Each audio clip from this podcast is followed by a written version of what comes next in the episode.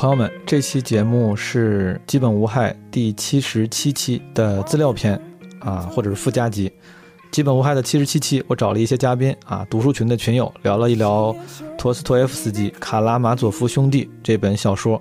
因为有一些群友，有一些嘉宾不在北京，所以说特地发来了音频分享，我加在了《基本无害》七十七期的正片中。但是因为时间原因，以及考虑到有一些听众没有看过原版，所以删掉了一些关于小说情节和人物的深入讨论。啊，这期附加集呢，就是给那些看过小说，或者是呃希望听一听他们对于小说情节跟人物的深入讨论的朋友们准备的。这一期是。啊，五位发来音频嘉宾的完整版分享，你不仅能听到一些关于他们对于书中人物啊情节的更深刻的理解，还能听到像古德白话老师分享了很多小说周边背后的有趣的 fun facts。好，祝大家收听愉快。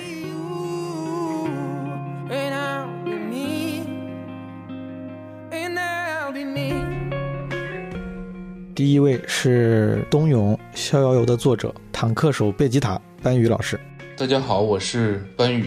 我觉得谈论卡拉马佐夫兄弟的角色喜好这个问题非常艰难，的原因在于我们不能仅仅把这些人物当作是陀的思想道具，或者是他的精神上一条条分叉的小径，并由此来完成一次关于生存、死亡、自由、呃美与丑。呃，善与恶等等这样的诸如此类的道德辩证，那么也不能只在故事故事的层面轻而易举地谈论对于某一个人物的偏好。呃，米迦代表着一类，伊万代表着一类，阿廖沙又代表着另一类。呃，我们轻而易举地说喜欢哪一类，讨厌哪一类，好像也还不够完备。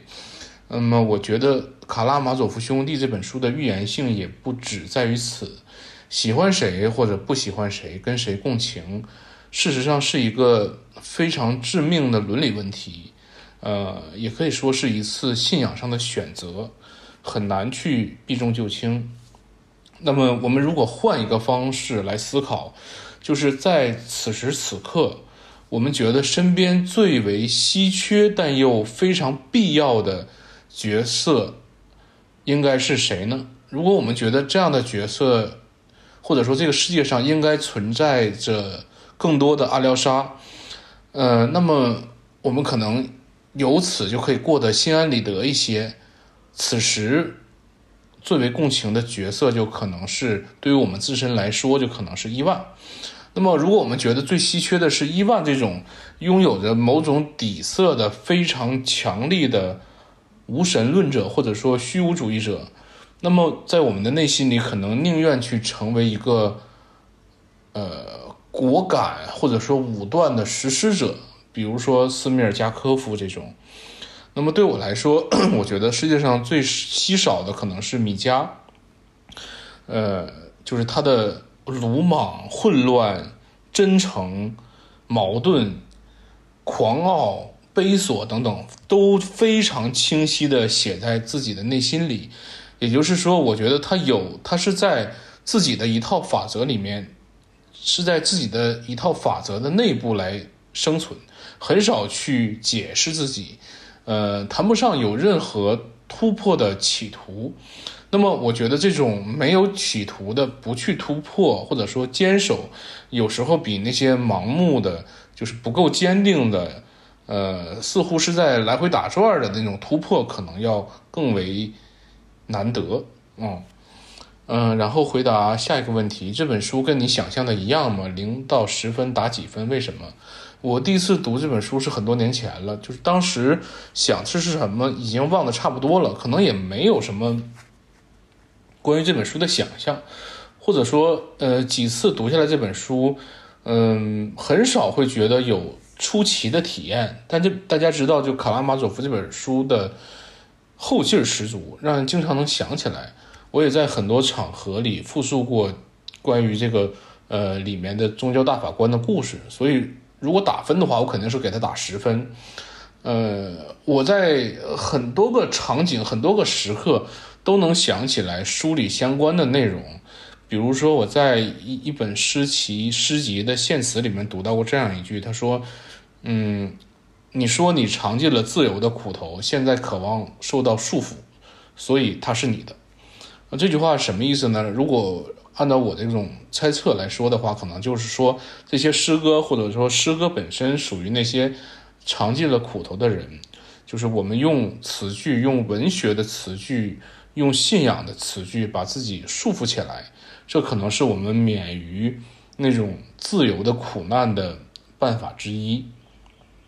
下一个问题，觉得哪好哪不够，哪不够好？为什么？我觉得作为一部这样经典的小说来说，呃，很难谈它好或者不好的地方。如果说有遗憾的话，可能在于陀没能写出来，没能按他最初的设想写出来关于阿廖沙的那一本书。不过，我觉得现在这样看来，也许是更好的。我想起来，他的另一部小说《地下室手记》里面，据说在发表之前也删掉了，呃，最后一部分，就是关于地下室人皈依宗教的这个最终的章节。我觉得那样读下来的话，就是，呃，就以现在的样态读下来的话，我们能想到的、能感受到的东西可能会更多一点。就是，呃，对所有的角色的命运也能保留着。一种期待吧，这也是我们对自己的期待。下一个问题，给你带来了什么启发？我觉得这个启发对我来说，可能是在小说展示思想这一环节上，就 包括最后双方的辩论，或者宗教大法官等等章节。事实上，我我不认为那些激烈的争论那些。呃，狂热的阐发在逻辑上是无懈可击的，我不认为这样。嗯，包括他以那个没有生活过的孩童为例等等，我都不是特别认可。呃，但是陀仍然敢于去思考，并敢于去将这样思想的过程非常赤裸的一点一点的记录下来，就在所有的形而上的问题上毫不羞怯，毫不卑怯。呃，完全是用了自己的一点点真诚的力量去去试图撼动某种东西，我觉得这一点是特别难得的。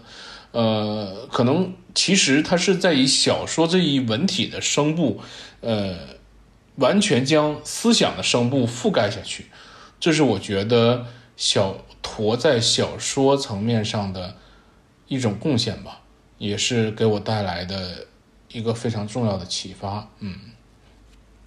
下一个问题，看完书之后还有什么要分享的感受吗？我觉得关于书本身，其实能说的挺多，但是可能都得在具体的细节上讨论了。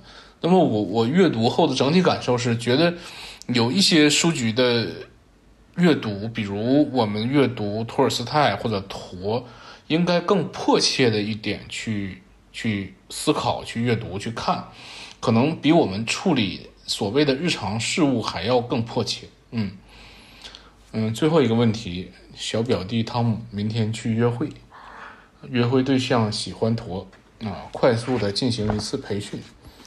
那么，其实我我觉得这个最简单的事儿可能是，呃，只看一下宗教大法官那个章节，或者是呃。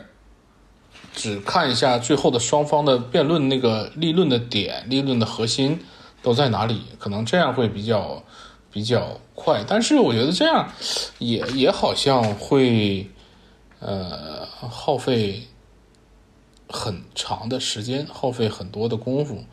然后其实我我觉得就是在尾声之前的最后一个章节里面有一句话，我觉得可以在约会里聊。他说。嗯，这句话这么说的：说如今的人可真够精明的，诸位，咱们俄国到底究竟有没有？重说一下，这句话说的是如今的人可够精明的，诸位，咱们俄国究竟有没有真理？是不是压根儿没有了？诸位，咱们俄国究竟有没有真理？是不是压根儿没有了？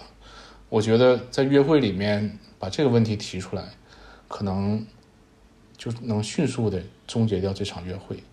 啊，那个希望小表弟汤姆尽快恢复学业啊，不要胡思乱想。好，谢谢。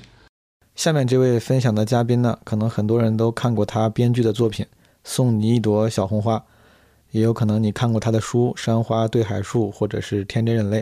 他就是编剧作家韩金亮。第一个问题，你最喜欢哪个角色？首先，最好玩的人一定是马克西莫夫。在这本书的氛围里头，老马的快乐可以说是独一无二的，是最不值钱的。怂也是他，飘也是他，张嘴就敢编也是他，就很像从乡村爱情里面薅过来的一个人。你读到的时候也会跟着很轻松。还有一个我很感兴趣的人是郭丽亚，就是伊柳莎的那个训狗的同学。跟阿廖沙成为朋友的那个男孩，如果说我来写同人文的话，我会把他当主角，从他的视角再去盘一下这个故事。第二个问题，你最不喜欢哪个角色？从个人感情上来说，我没有什么不喜欢的。换成创作角度的话，我是觉得弑父案之后那一大坨人。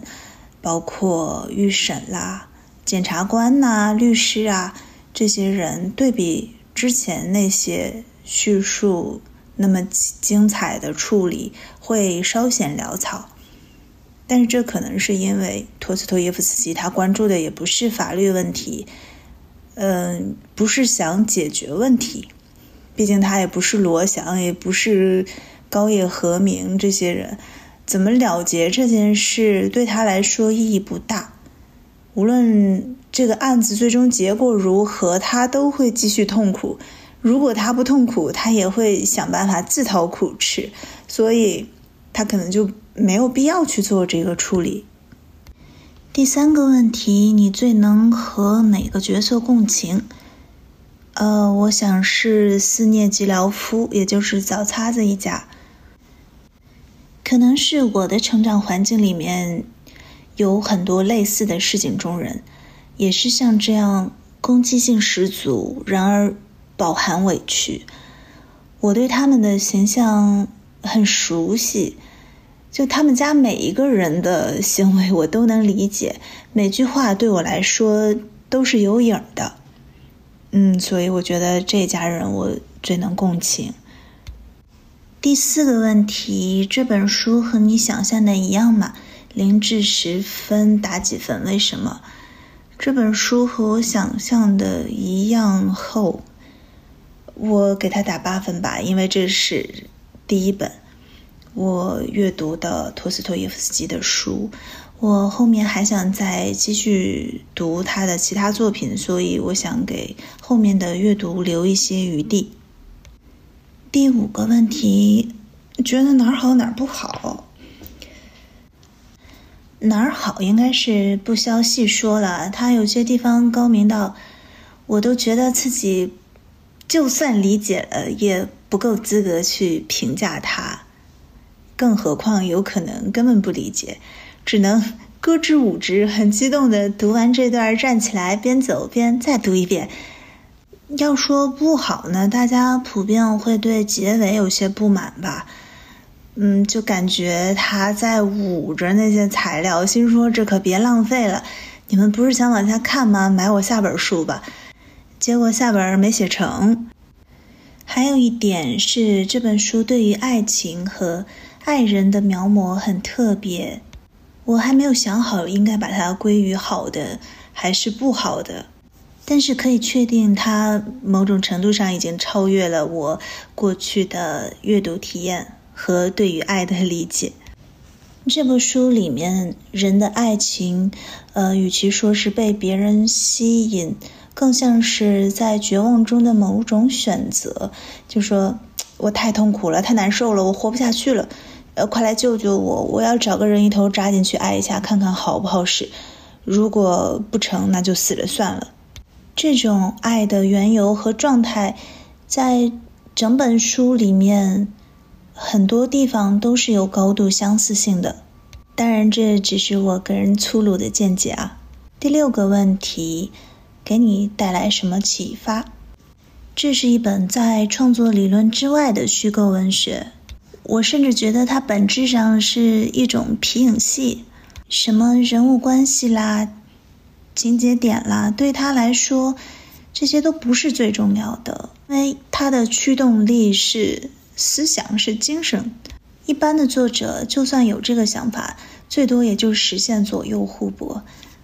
但是陀思妥耶夫斯基做到了东西南北互搏，是他一个人在支撑这几个小人儿在台前演出。我作为一个普通人看了以后，一边会觉得哇好厉害，一边又会觉得啊好累哦。这里我要感谢一下班宇老师在阅读群里推荐的陀思妥耶夫斯基的世界观这本书。如果您和我一样是一位刚刚接触陀思妥耶夫斯基的新读者，这本书会是很好的参考资料。第七个问题：看完书之后想要分享什么感受吗？这次的感受就是读大部头。一定要一鼓作气，这样还是很容易读完的。第八个问题，呃，杰瑞要帮汤姆去搞定约会这个问题。唉，想得美！今天想让别人替你读书，明天你就想着让别人替你练出六块腹肌了，这种行为我称之为做梦。先想好你的重点是要取得好感，还是要显得像读过这本书吧。如果我是杰瑞，我会跟汤姆说：“你与其强行输出，还不如就引着对方多表达。有时间的话，这一晚上你也可以简单读几章，记住几个主人公的名字。约会的时候可以抛出问题啊，关于后面什么走向啊，什么地方最精彩啊。如果实在没机会看，没有时间了，也可以先听他说嘛。”然后说：“哎呀，你听你说的，我都想读了。嗯，你建议我从哪一本开始读呢？就算你听完以后表达不出什么东西来，也可以不吝赞美啊。再或者，你就去约会的路上听一集这个栏目，跟约会对象讲，有一个播客叫做《基本无害》，他们最近有一期就在讲卡拉马佐夫兄弟，里面有个人的观点哈是这样这样子，你觉得有没有道理呢？”这个节目里面还有一个小问题，说如果你有一个小表弟汤姆，明天要去约会，约会的对象喜欢陀思妥耶夫斯基，现在要你来帮助汤姆准备，让他显得好像读过这本书一样，呃，以便取得对方的好感，你会怎么办？哎，这就开始套娃了。说起套娃呢，这也是俄罗斯不可分割的一部分。你看，绕来绕去，话题就打开了。跟对方原本的兴趣虽不重亦不远，这不就是从诗词歌赋聊到人生哲学了？很快就可以看星星看月亮了，剩下的还不就是自己发挥了吗？接下来这位嘉宾也是基本无害的老朋友了，是我们上期的对谈嘉宾，古的白话。问题一：你最喜欢哪个角色？米迦、德米特里、老大？因为陀思妥耶夫斯基陀老他。本人的性格特点呢、想法呀，或者他想表达的思想所投射的几个主要角色里面，我个人认为米迦是最诚恳的、最不掩饰的、最符合他本人的，所以我最喜欢这个角色。二，你最不喜欢哪个角色？同样的原因，我最不喜欢伊万。二哥是特别精心设计的一个角色，甚至我们在群里讨论的时候说那段大段的独白啊。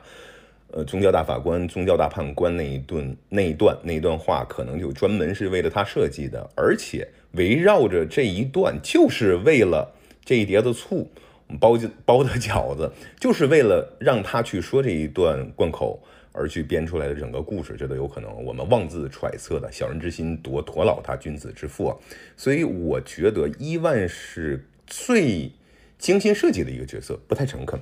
第三个最能和哪个角色共情？米迦、德米特里。嗯。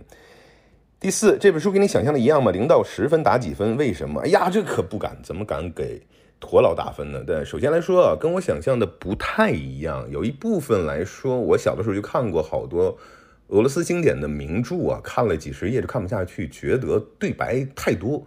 相对来说太啰嗦，比如说这两人聊天聊了，如果说五分钟的话，他就真的写了五分钟的那么长度的东西，我就觉得相对来说看不下去。但现在来看的话，仍然是这么啰嗦，但与此同时也看到了其他的东西，能够读进去以后学到了一些新的东西、新的知识，是吧？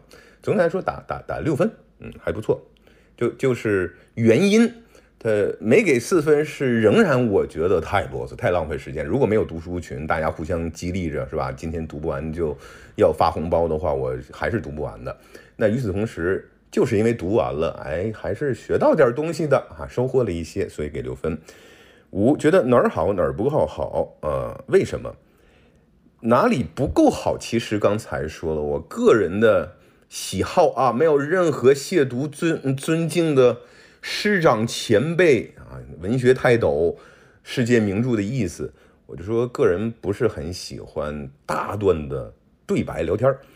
那这个部分仍然是我觉得不够好的。哪儿好呢？是它背景。我因为这一本书啊，我去买了一大堆的书，包括东正教的背景啊，包括当年的俄罗斯的一些事情啊，呃，包括甚至学了一些俄语啊，为了看了一些原著啊，就它引申出来有很多的，你包括历史啊，包括文化，包括宗教，包括当时的时代啊，包括托斯妥耶夫斯基啊和一些同同时代的俄罗斯作家。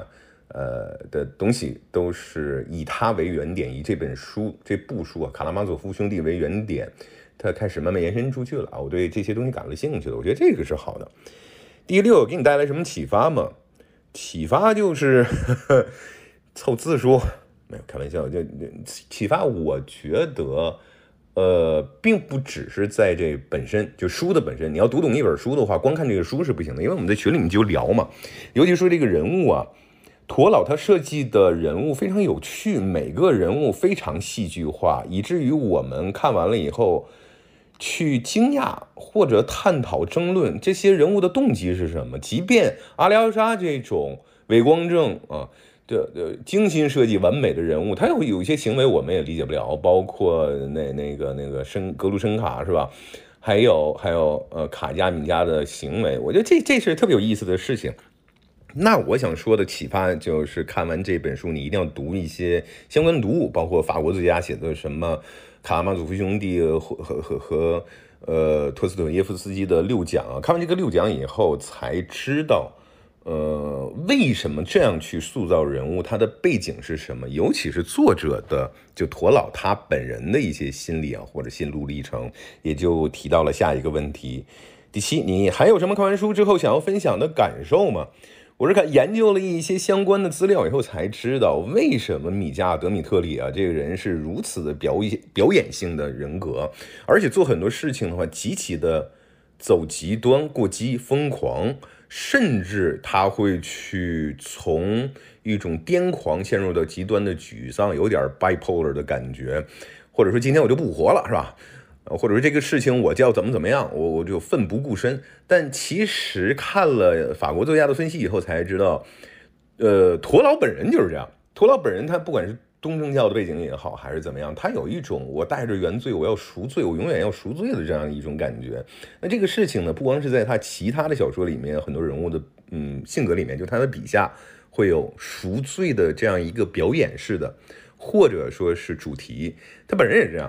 当时那本书里面就写说，有一年有一天，他就跑到朋友屠格涅夫家中了，突然就大段大段讲起来，我这个人生啊，是吧？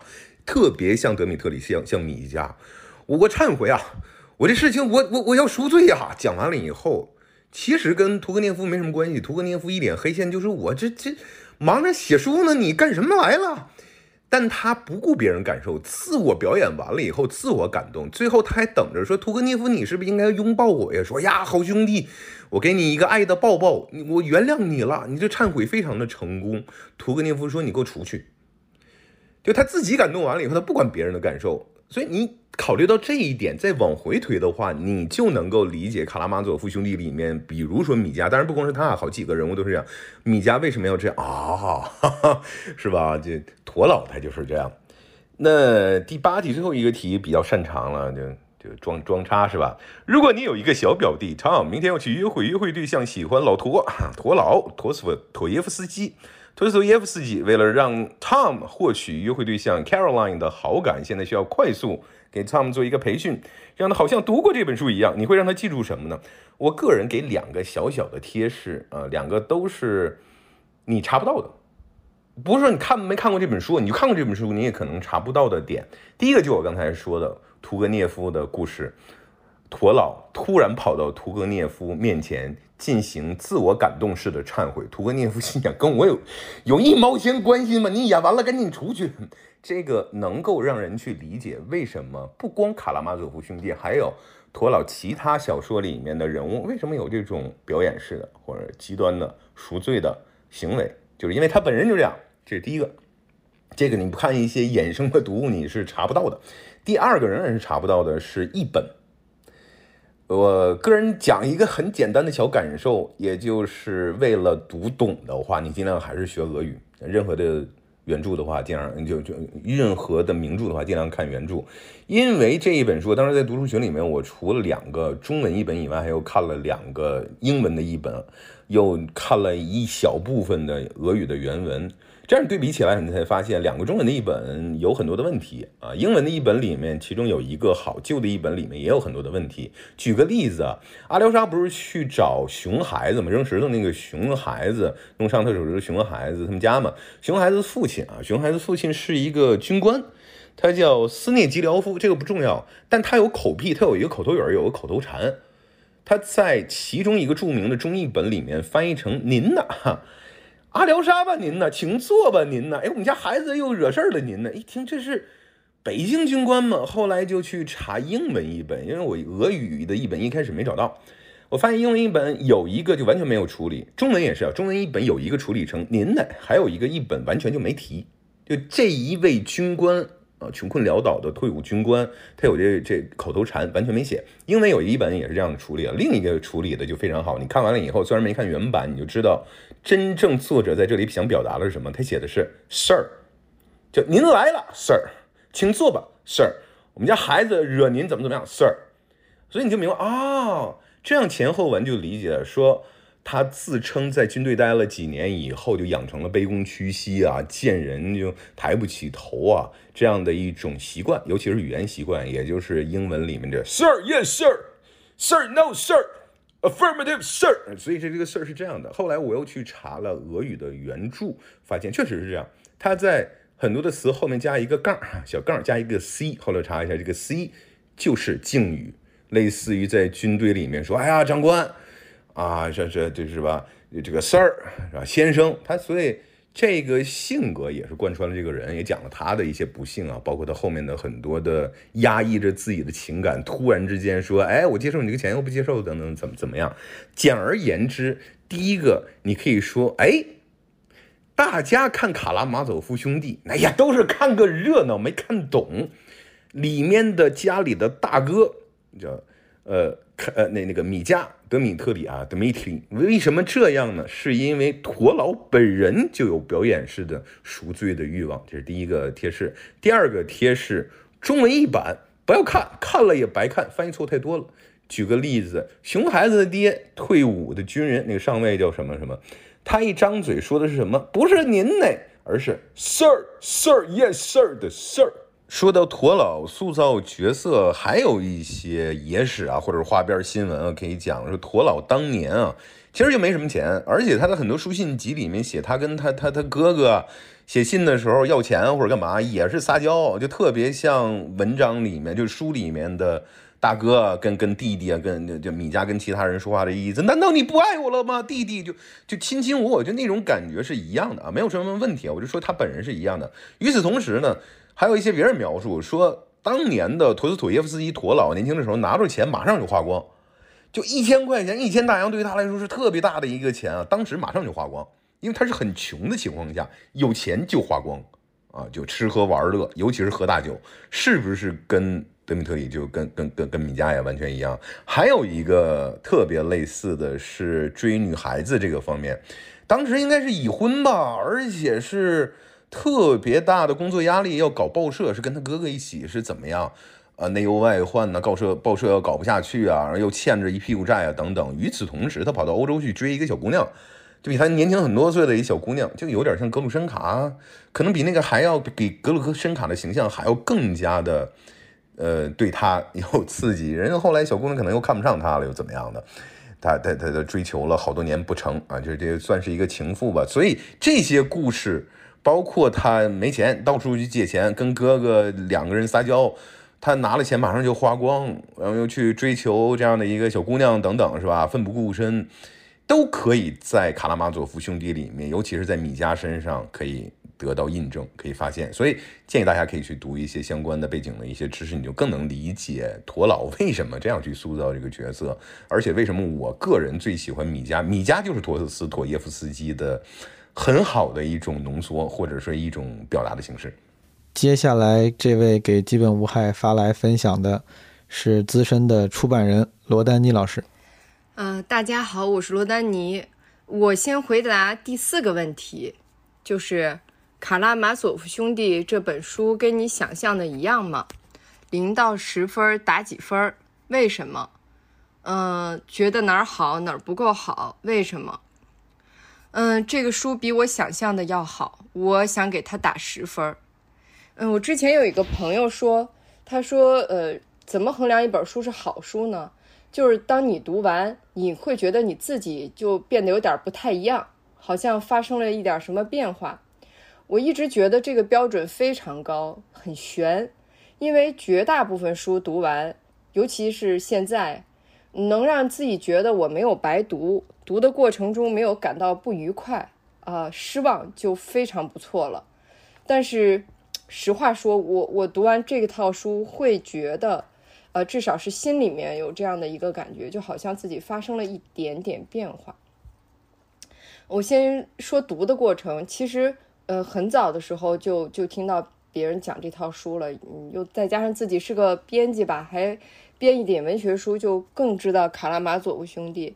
但是他这个篇幅和，呃。整个的这种越别人这么说，我其实又有点害怕，好像一直没有契机打开它。如果不是苏芳组织的这个群，我就根本不能想象自己可以在四十天之内把它读完。但是其实我读的整个感觉，从开始前面两天就一头扎进去的那种状态，就好像人被完全卷进去。嗯，后面有几天我其实都有点不太能正常上班编稿子，因为每天我都想着就是赶紧把这点事儿弄完，能继续 读下去。后来我就是每天到书店，嗯，因为我在书店上班嘛，中午的时候我就躲起来，呃，十二点半到一点半之间我就读个五六十页。其实我很难，这个书其实挺难分享的，因为。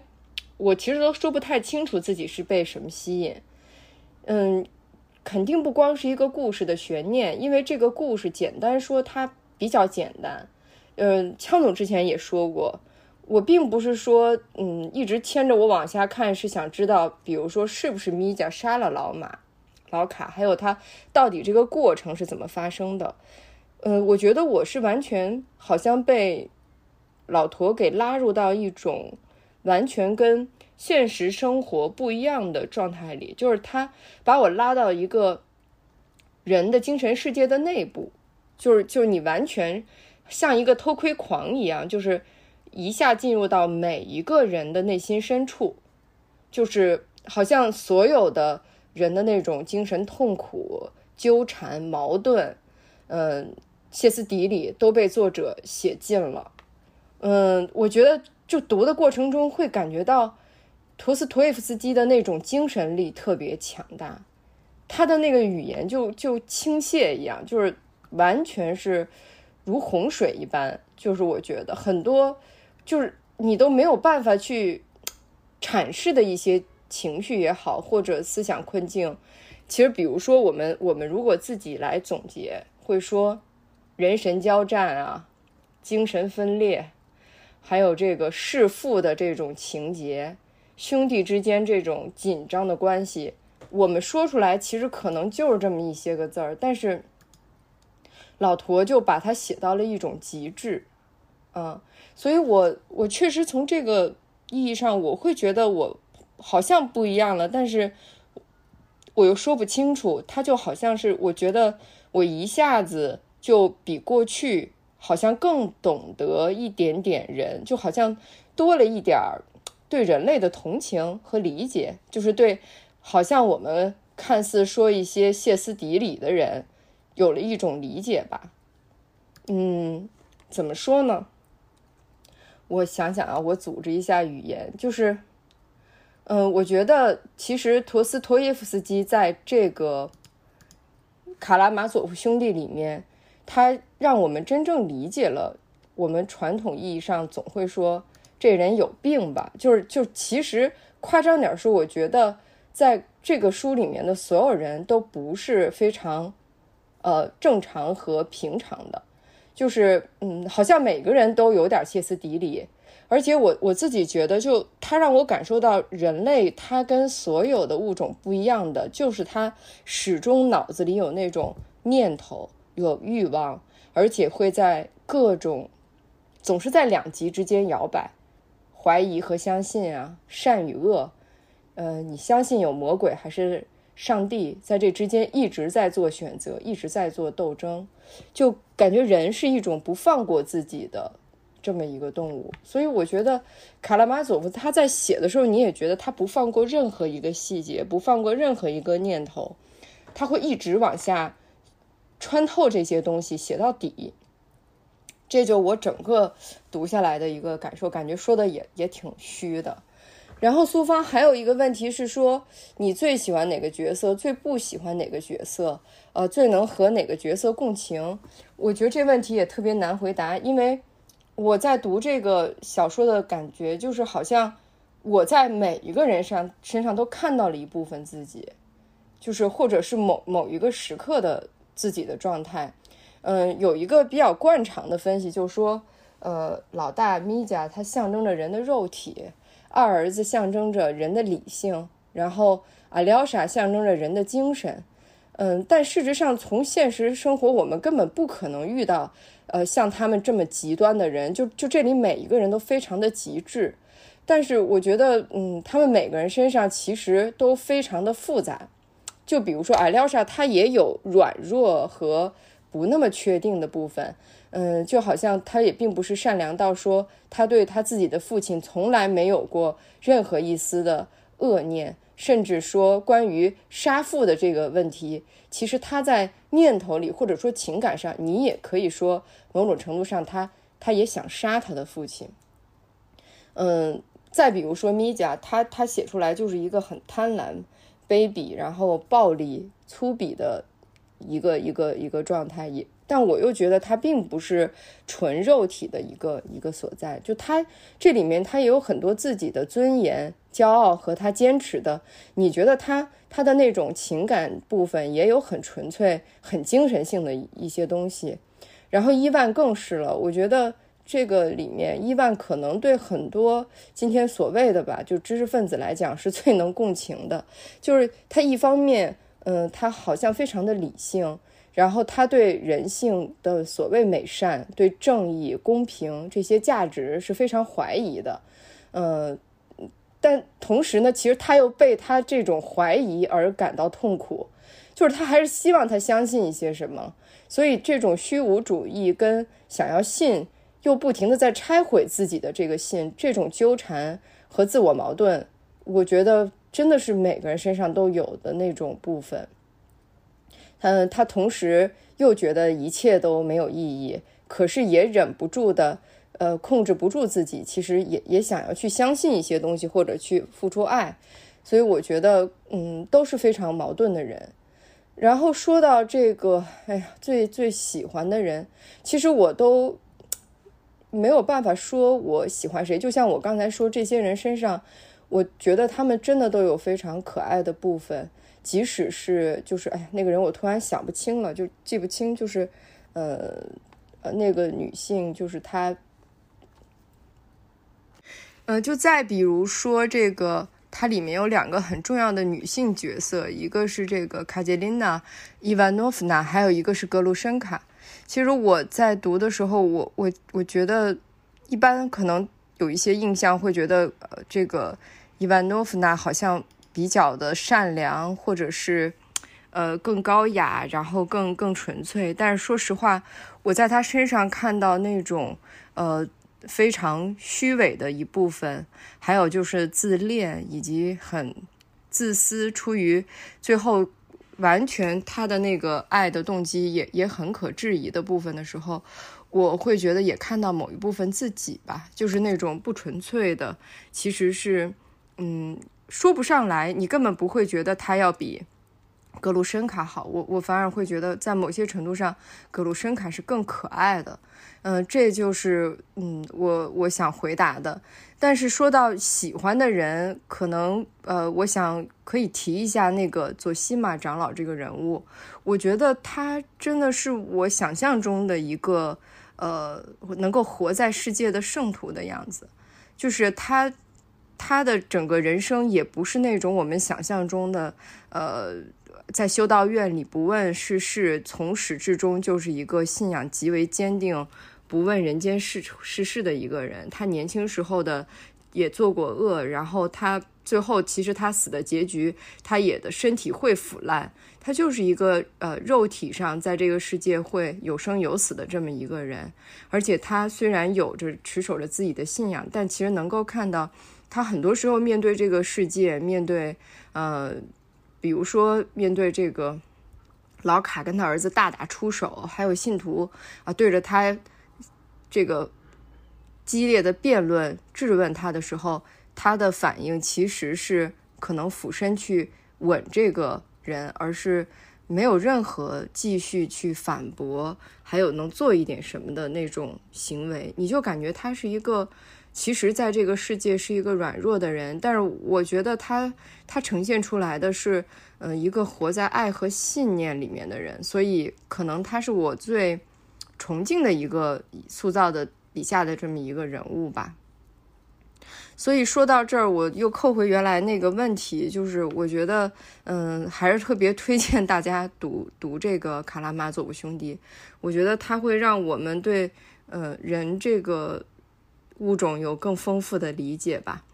然后还有最 最后有一个问题是说，呃呃，如果某有一个小表弟，他明天要约会，然后约会对象说喜欢。托斯托耶夫斯基，我会有什么样的建议？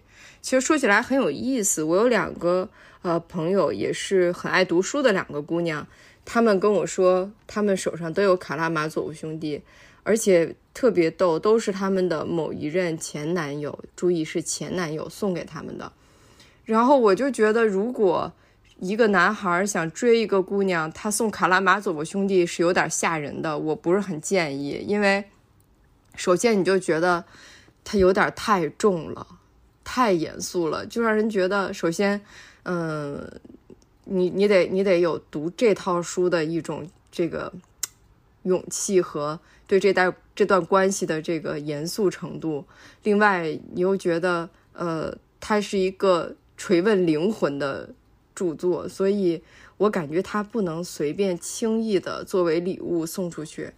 但是说回来，如果呃呃，那个他知道自己的约会对象是喜欢托斯托耶夫斯基的，为了获得好感，我倒是有一个小小的建议，就是我觉得在整个一套书里面，也是被很多人后来都提及的一句话，是在这个著作最后的时候，艾廖莎说的一段话，在河边的石头边上说，嗯，我可以读出来，甚至背出这段话，就说。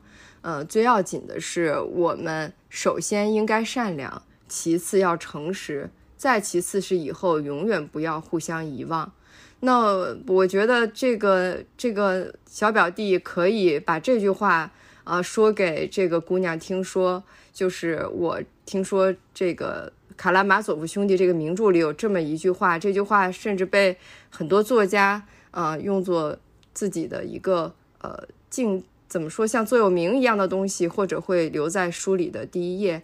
那我希望做一个诚实的人，所以我诚实的告诉你，啊，这套书我是还没有能力读完，很很希望我们能一起读。啊，我觉得这可能是一个好的方法，因为在整个这套书里面，我觉得一直萦绕在我耳边的是那个佐西玛长老曾经对那个老卡说的一句话，就说。您可无论如何不要说谎啊！所以我不建议这个小表弟说谎，还是老老实实的说，这书我确实没读，但是我很想和你一起读。好，回回答完了。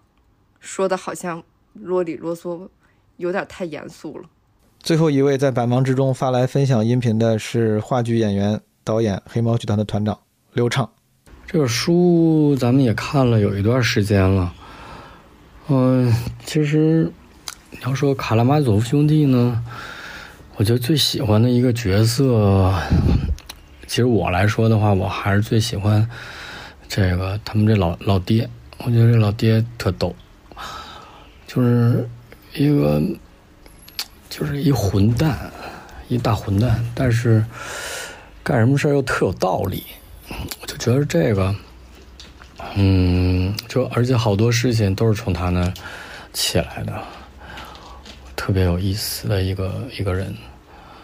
要是说我最不喜欢的一角色，我觉得就是也没谈不上最不喜欢吧，但是我觉得不太感兴趣的其实是阿里奥莎。所以说这故事从他开始讲啊，这这整个都是由他串起来的，但是就是没什么劲，就一个。嗯，天使一样的，特别善良的，一直就就这样的一个人。估计可能大家每个人可能都希望别人看到的是被别人看到的时候，可能是这样的一个一个样子。但是我觉得可能这这这个，要是问我的话，可能我我觉得这没什么没什么劲。嗯，共情，我觉得每个人都有。自己来做这个事情的理由，我觉得这也是可能这托哥厉害的地方，就是每一个人都会让你每一个角色都会让你觉得，嗯，很相信，而且你会觉得他他的这些想法还有呃他们这个思考的逻辑是特别有意思的。这也是说，当然我们做戏剧嘛。在戏剧里面来说的话，我们很多独白，大量的其他，尤其我们去做一个剧本的重新解构的话，好多时候都是会用到用到托哥的作品。嗯，就是这几几乎他他对于人物的内心的描写来说的话，会特别让人有有共鸣的，会特别让人。呃，就是，嗯，能能能够，就所谓的共情吧。所以你要问我的话，我觉得都都特棒。每个人的想法，还有他们的整个的那个，他们的感觉，我觉得都挺合理的，都挺来劲的。我就有一有有有有有一段，我觉得这就是。那，大哥让阿廖沙去找他之前的那个，之前的那个女朋友，跟他说喜欢上另外的一个人了，另外他那个情人，然后哥们儿小老弟这一万就去了，结果两个人在一个屋子里，而且是从好朋友一直到。这个又又打起来了，就那种转换，在一个空间里面，就是那么短短的一个时间里面去完成，写的非常的棒。那场戏吧，我觉得是一个记忆非常深刻的一一一场特别有意思的一一场戏。这格鲁申卡，格鲁辛卡，还是格鲁森卡的，我都忘了，记不住那些那些名儿，反正就特别特别特别有意思。我觉得这本书跟我想象一不一样。其实，因为我在看这本书之前，其实我先看的是戏。之前出在国外啊，经常经常会看到卡拉马佐夫兄弟的这个戏，而且基本上都是大戏。呃，肯定是最厉害的剧院。有看过人民剧院演的，也看过呃莫斯科艺术剧院演的。嗯，莫斯科艺术剧院那个演那个阿廖沙的那个小弟弟的那个是他们里面最年纪最大的一个，七八八快八十了吧，一个一个老老太太演的，演的非常好。所以他的故事在那之前多少我是有一些了解的，但这一次重新跟大家一起来读这本书的时候，会发现之前的很多细节，就弥补了很多细节，其实跟我我想象之比我想象当中更精彩。如果打分的话，我愿意给十分真的，就除了就它的这种结构、情节，嗯，人物描写，呃，都非常的厉害。而且我们经常，对咱们经常在在在回过头，我们也经常在讨论它每一段故事啊，讲的是什么啊，大家就就都都都在说，回头会再再看再看。所以如果以后有机会的话，我们这个读书会的这大家，其实我们可以一起来啊，来来做一个剧本朗读，嗯。或者自己咱们自己拍自己版本的，我觉得应该挺有意思的。在那个时候，你就会知道谁喜欢什么角色，谁不想演什么角色了。啊，嗯我带来了启发。我觉得可能因为 很很长一段时间，其实对托哥这个嗯，非常的 就是 非常喜欢。然后去圣彼得堡的时候，还特意去他的那个故居，他原来写书的地方，就写写这个卡拉马佐夫兄弟的那个地方，我还去了一下。嗯，然后他的很多的作品，其实嗯经常会用，我也用了他用过他几个之前的一些作品，比如说呃百叶呀，什么嗯白痴啊。还有那个一个，呃，自杀者的，呃，梦，就是很多这些，都是我们经常会用到，所以它对于我们来说的话，那就不仅仅是这个这个这个启发，而且它还有很多的会弥补我很我们很多在语言创作上面来说的话这种不足，啊。我觉得看完这本书有什么分享感受？就是，就是，嗯，我觉得那个时那个时期那个时代，这个作家写的这些书真的是非常适合去阅读。它的文字里面的这种能量是非常巨大的，它不仅仅是一个故事。啊，不不，其实到后来当代来说的话，大家可能更看重的是一个故事，然后结构会把速度变得更慢，呃，不是更快。但是在那个时候，就每一个场景的对于人的内心的描写，对于这个小说，我觉得是是最好、最最厉害的一个一一段时期。作为这种嗯阅读快感和对于语言上。嗯，比较喜欢这种哦语言美感的话，文字上的美感的话，我觉得这是一个非常非常非常好的一个一个选择。如果小老弟去约会的话，那个我会怎么？呃，就是就就是就告诉他，就是说这是一个嗯，这是一个有关于啊兄弟这个这个。复仇这样的一个故事，啊，他们家这个，呃，一共有几个几个兄弟，这大哥，啊，力大无穷，对，二哥千里眼顺风耳，三三三哥这个通头铁臂，然后他们这个，呃，去找一个蛇蝎女人为爷爷报仇这样的一个故事，非常的精彩。这个里边其实。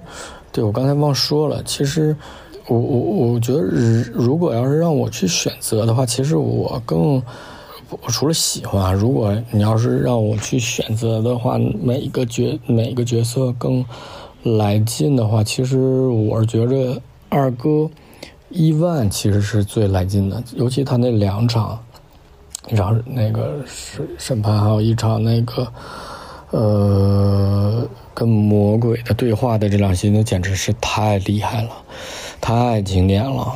这两这个这个，尤其是跟这个魔鬼的这一场，那简直就是嗯，这经典中经典。嗯，谁能够来去展现这段的话，那